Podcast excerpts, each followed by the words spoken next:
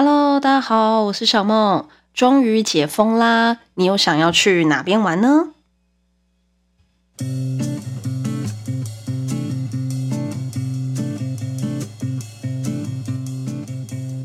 母亲节特惠已经正式开始喽！如果想要知道更多有关于保养品、保健品的优惠资讯，欢迎私讯我的 IG 哦。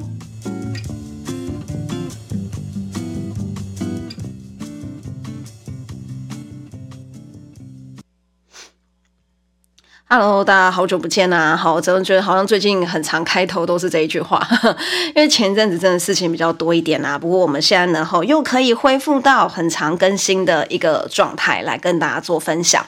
那因为终于解封了嘛，然后我自己呢也终于从日本回来了一趟。那很多人如果说你有追踪我 IG 的话，你就会知道说我去跑了呃名古屋女子马拉松，然后这个非常大的一个。呃，算是全世界吧，算是全世界很知名的一个女性的马拉松。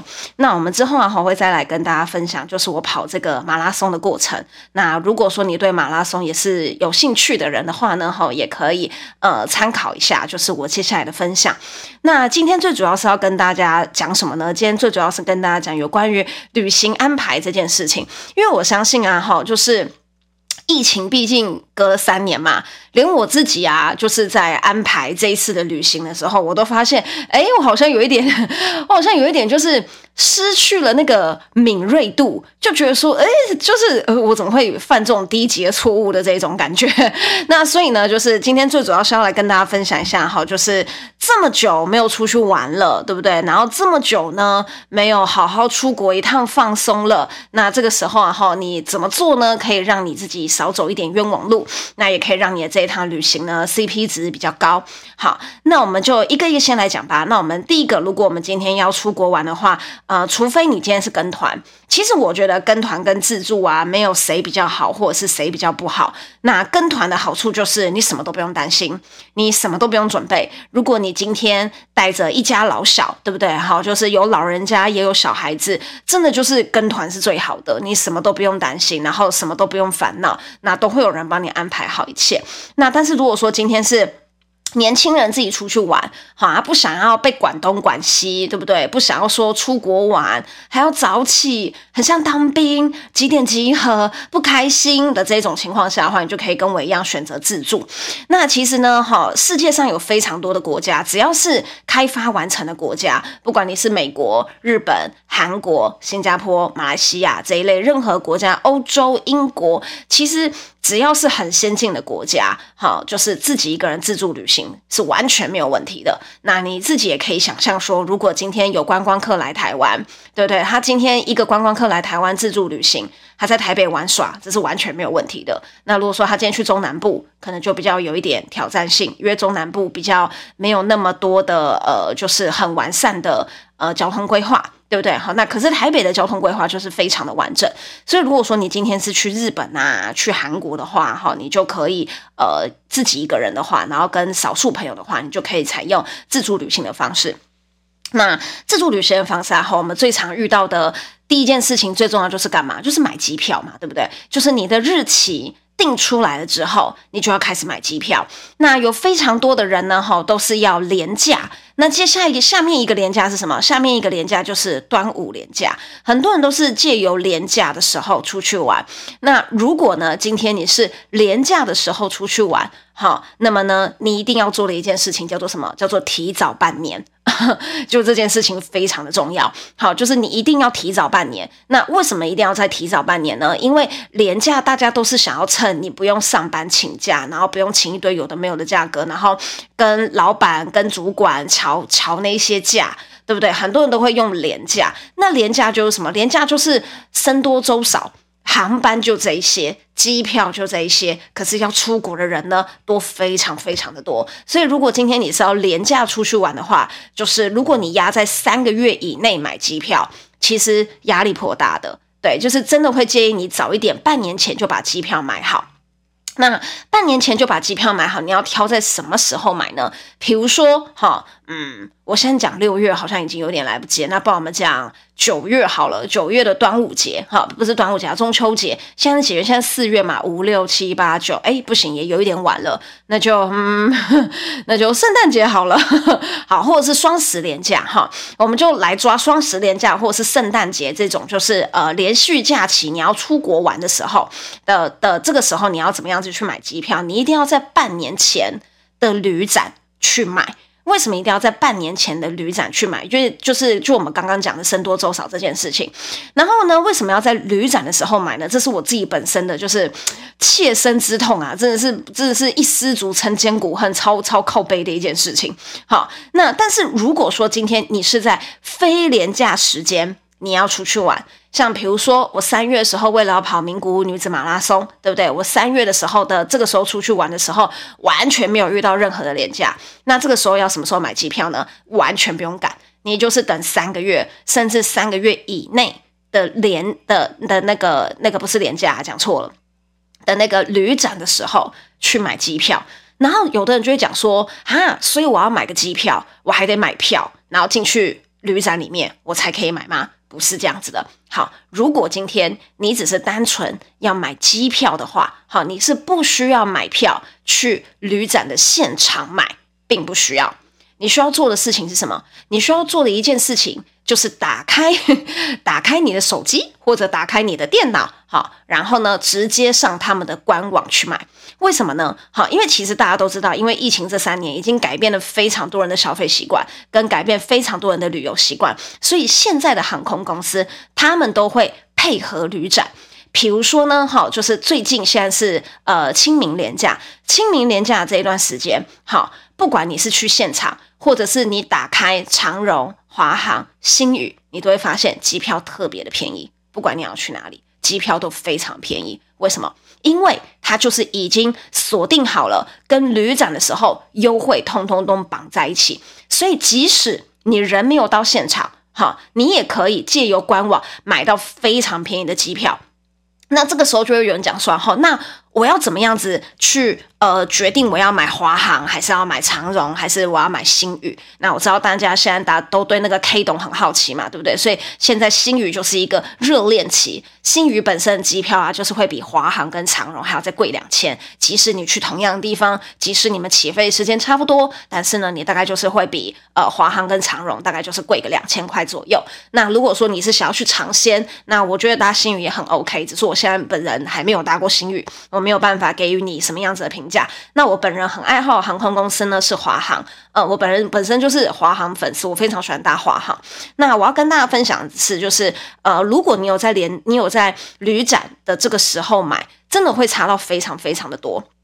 那我的买法是怎么样子呢？我的买法哈，就是我会善用一个东西叫做 Sky Scanner，可是我不会反复的查询机票，这个动作很重要。这个动作非常非常重要，很多人就会讲说：“哎，我来查一下好了，我来查一下，嗯，三月中的机票多少钱？”然后他可能十二月就查了五六遍，然后一月又查了五六遍，然后二月又查了五六遍。那这个行为会怎么样子呢？这个行为啊，会导致 Sky 跟 Sky Scanner 会给你呃比较多贵一点的机票，因为你的搜寻大数据告诉 Sky Scanner 你非常渴望这一段时间出国。所以他给你的机票都会跟官网上面还有一大很大，还有一段很大的落差。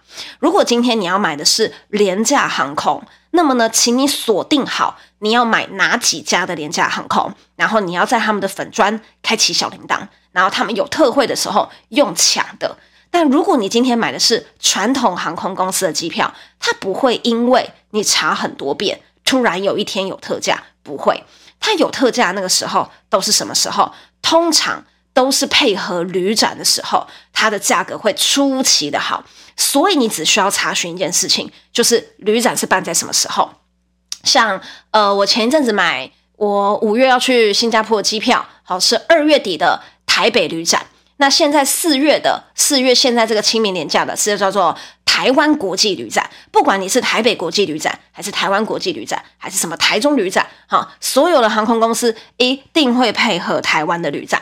那这个时候你只需要做一件事情，就是你已经锁定好说，OK fine，我要我要现在就是在这个时候我要来买机票了。所以这个时候你只需要去搜寻 Skyscanner，搜寻一次至两次就好。这个一两次的差别在哪里？这个一两次的差别在于，像呃，我们三月那个时候要去跑名古屋女子马拉松，我们跑步的当天是三月十二号，所以呢，我有我那时候在查询机票的时候呢，三月十号出发机票比三月十一号出发的机票还要来得贵。为什么？因为已经大部分的人买三月十号了，所以三月十号剩下的票比较少。所以这个时候，我就会选择说好，那我慢一天出发，或者我早一天出发，三月九号出发或三月十一号出发的这种日期去挑选机票。我不会反复一直查，一直查，一直查，一直查。我查好了一至两次，大概三次以内是我的极限，我就不会再继续查下去了。好，如果我要继续查下去的话，我一定会等。我一定会等，就是隔个一个礼拜或隔个两周，我再重新再查。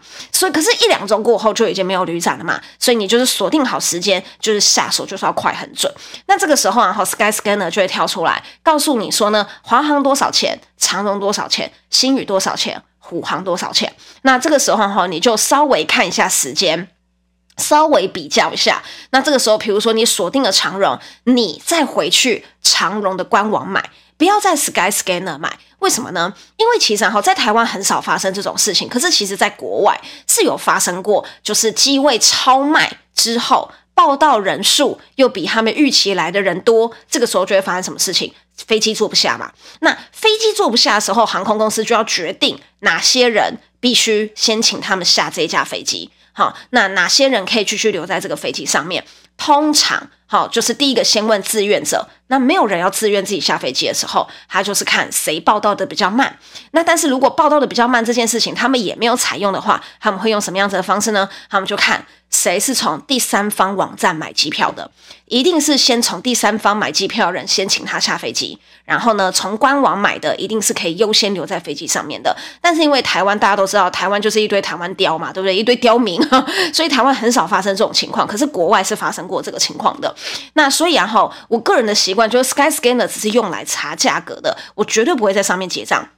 而且 Skyscanner 是国外的网站，它会在它它它对于一些汇率上面跟官网上面直接买，还是会有一点点价格落差，不会到差太多，但是大概就是几百块左右的差别。那这个时候呢，我选定好，比如说我选定好我要长荣的了，我再回长荣的官网进行购买，这个时候你就可以买到非常物美价廉机票。然后我跟大家讲一下这个机票差别，你有在旅展买跟非在旅展买差别到底有多大？我都没有去旅展，我都没有去旅展现场哦，我就是在呃旅展的这个期间，然后你就会发现它的官网价格落差非常的大。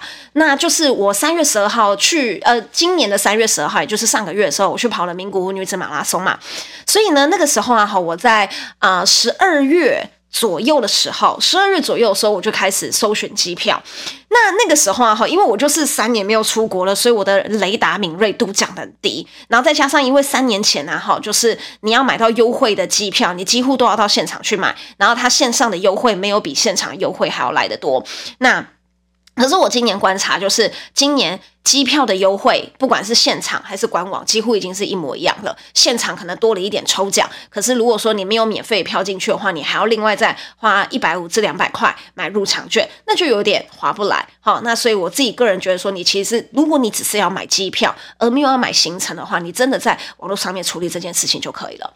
那我十二月那个时候啊，我就查，因为那时候名古屋刚开放，然后呢，呃，也没有那么多航空公司开始复飞，就只有呃。华航，然后虎航，然后乐桃，哦，长荣我忘记有没有了。反正那个时候啊，我查机票价格的时候呢，华航来回名古屋的金额大概是一个人一万九，快两万左右。好，就是讲说哦，正常，因为刚开放嘛，对不对？那这个时候呢，我就查了一下虎航，就是哦，来回含行李，不含餐点，只有含行李，大概一万三左右。好，所以这个时候呢，我就想说，嗯，虽然说哈，就是一万三，然后虎航廉价航空没得吃，可是你就觉得说，嗯嗯，去名古屋也才四小时而已，那就算了，没有关系，你就我就买了虎航，我就想说没东西吃就算了，反正才四个小时而已，然后座位小一点也没有关系，对不对？好，反正就四小时而已，我就这样告诉我自己，所以我就买了虎航。然后我买了虎航之后啊，哈，我就在十二月接近底的时候。好，就旅展了，就在那个世贸那边就办了旅展。那世贸办了旅展之后，你知道我就是手贱，因为很多人就讲说，你买好机票之后你就不要再查了。然后我就手很贱，我就就是旅展的时候我就去查说，那我看一下华航现在就是名古屋卖多少钱这样哈。那你们也知道说，其实像廉价航空这种东西啊哈，他们不太会去因为旅展然后有所优惠，他们比较常办自己的优惠。那所以呢，虎航的机票的价格没有什么样子的变动，还是维持在一万二、一万三左右。可是这个时候，华航的机票价格就差很多了哟。名古屋来回，我原本看到一万九、快两万的那个时段，在十二月底旅展的时候，居然只要一万两千九，不到一万三。你知道当下我有多呕吗？我当下真的快气死了。我想说，天哪！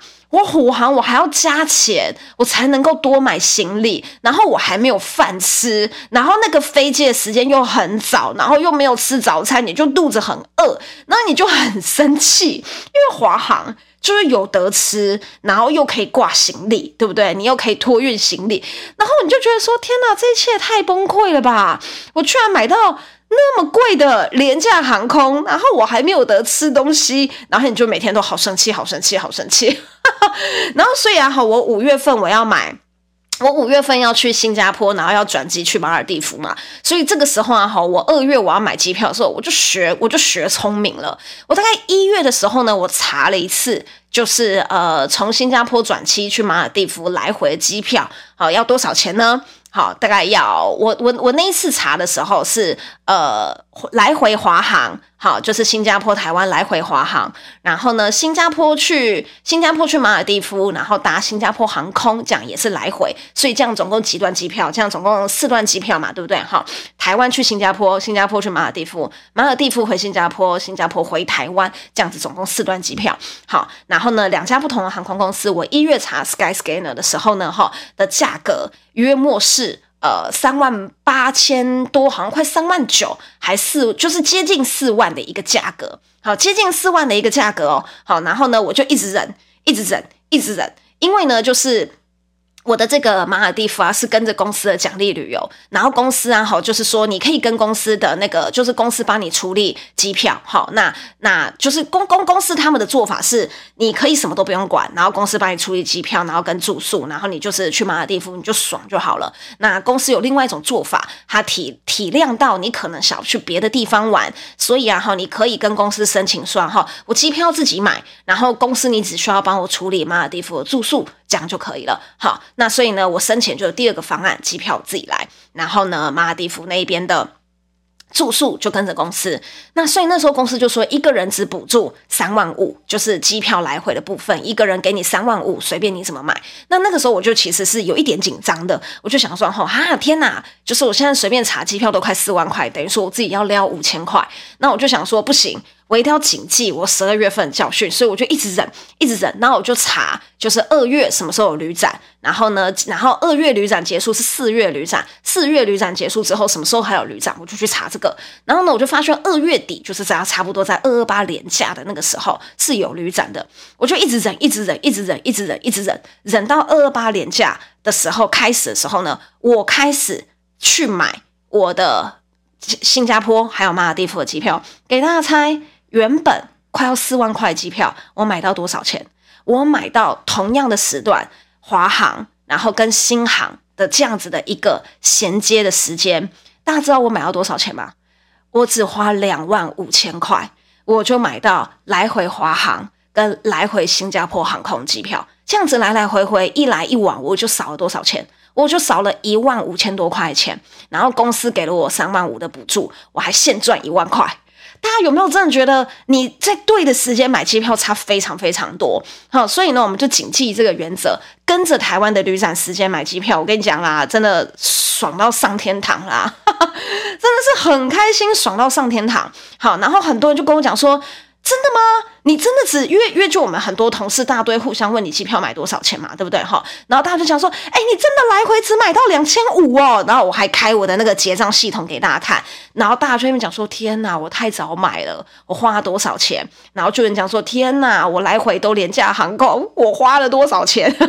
呃，对哦，就是你新加坡去马尔地夫也有廉价航空，然后你台湾去新加坡也有廉价航空，然后就有人讲说，天哪，我都是廉价航空，我花了多少钱？然后有人说，天哪，我总共花了多少钱？就是真的就是只有我买到最划算的，因为我谨记我名古屋的一个教训。好，然后呢，我们的机票部分呢，好，这个这个这个秘诀就教给大家。然后再来要跟大家分享什么呢？再来要跟大家分享是有关于呃住宿。我习惯的的买，我习惯的订法哈。那因为我自己本身是 Booking.com 非常高的会员，那所以其实我全部都是从 Booking Booking.com 上面去呃做做订购。那可是有很多人就会讲说哈，哎，你这样子从 Booking.com 上面去订购的话，其实风险很高。那风险很高原因是什么呢？就是一样，它其实就是第三方网站。那第三方网站的缺点是什么？你很容易莫名其妙被取消，尤其是 Agoda。对，尤其是 Agoda，因为 Agoda 上面很常会有一些低到不可思议的金额，可是那一些金额就是有很多时候非店家的意愿，所以是可能是 Agoda 要求他们办的活动。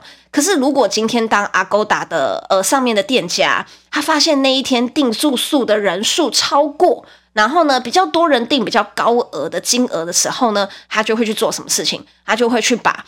低价订到饭店饭店的人呢，把它做取消的动作，所以其实很多人会说哈，哎，在第三方网站就是订饭店，其实是一件很不保险的事情。这件事情是真的，所以我自己本身的做法是什么？我自己本身的做法是，只要是 Booking.com 上面评价低于八分以下的饭店，我不会去订它。对。我我其实蛮严苛的，只要是八分以下，七点九、七点五、六，我绝对都不会定它。我一定只会定八以上的饭店，因为八以上的饭店就代表什么？他不会无缘无故去砍顾客单，他不会去让这个顾客的权益受到损害。然后我一定会去查他的评价里面有没有人无缘无故被取消了饭店。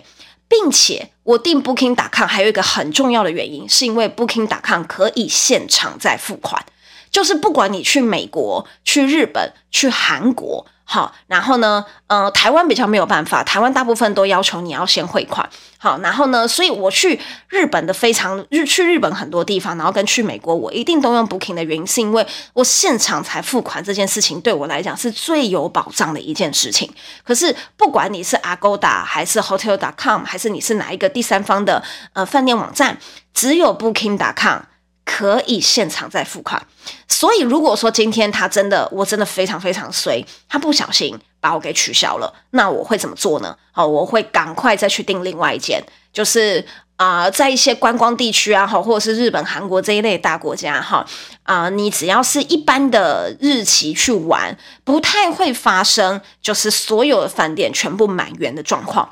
那至少我用 Booking.com 在疫情前我就已经在用了，然后到疫情后，就是现在这几次，我也全部通都是用 Booking，我从来没有一次我被取消订单。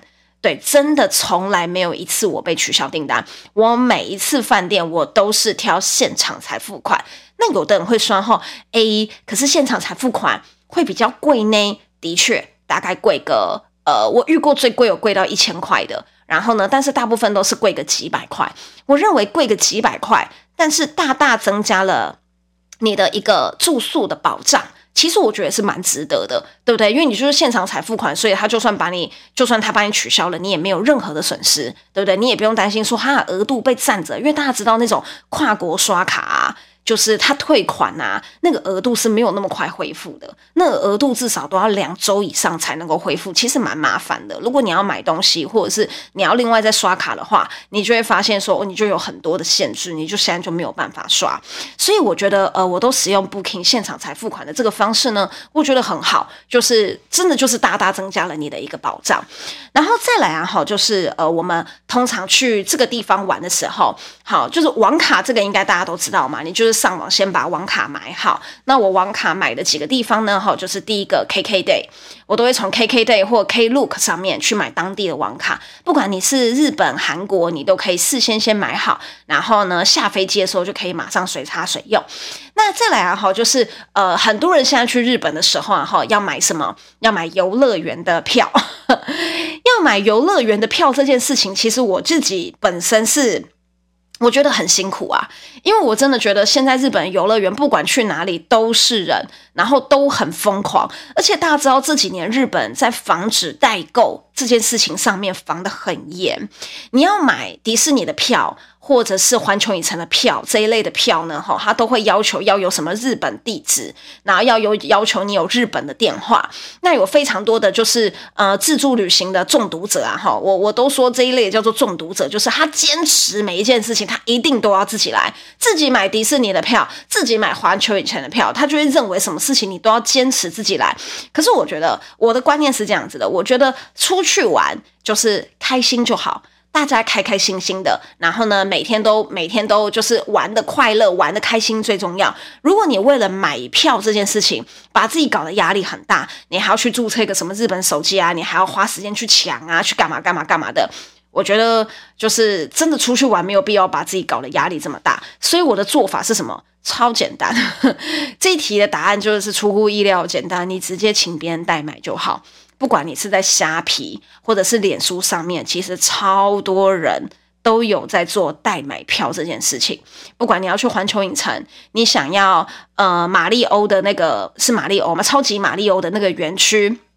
Fast Pass 快速通行，对不对？或者是迪士尼哪个园区你想要快速通行，你直接请别人帮你代买就可以了。那很多人说哈，代买代买费会不会很贵，还什么之类的？哈，我跟大家讲，代买现在真的是竞争压力很大。其实我真的觉得代买费都非常非常便宜。就举例来说哈，我去名古屋的这一趟呢，哈，我去了吉普力公园，应该蛮多人知道吉普力公园，就是呃。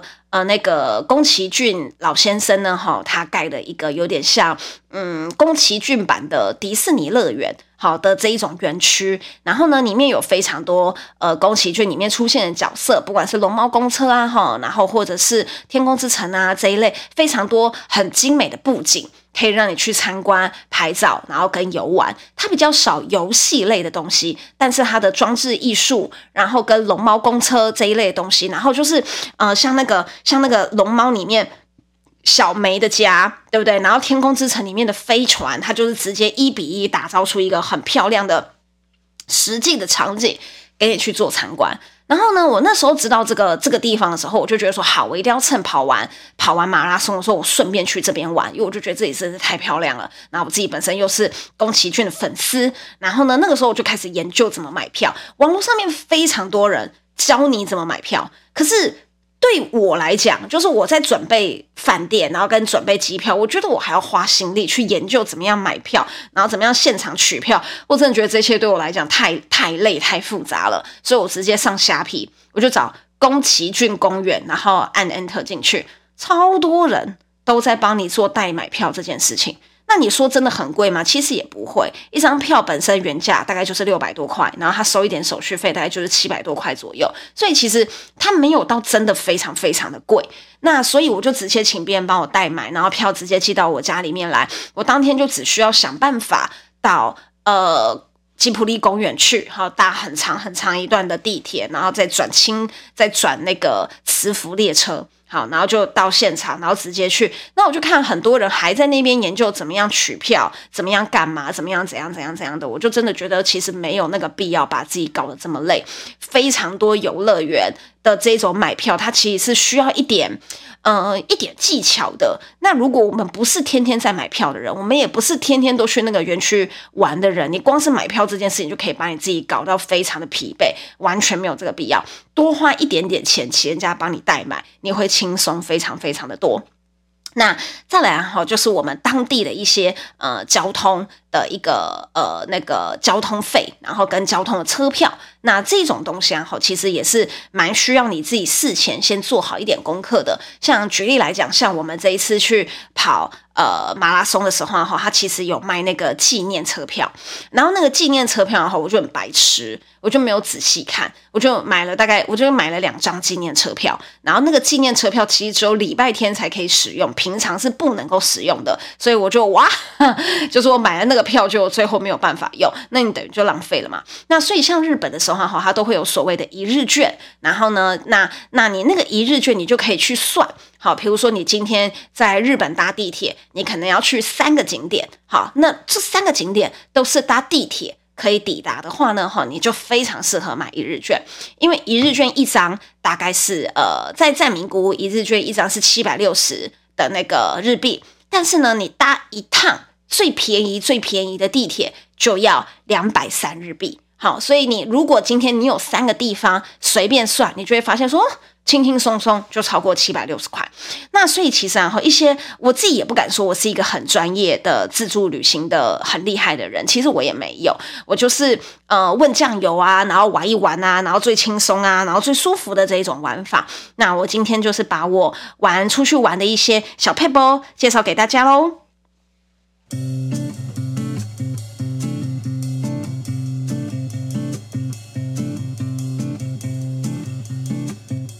然后我们的 IG 追踪数真的有一点惨烈啦，就是也希望大家可以稍微追踪一下我的 IG，然后有任何意见呢，欢迎跟我在 IG 上面互相交流喽。那我们今天就到这边啦。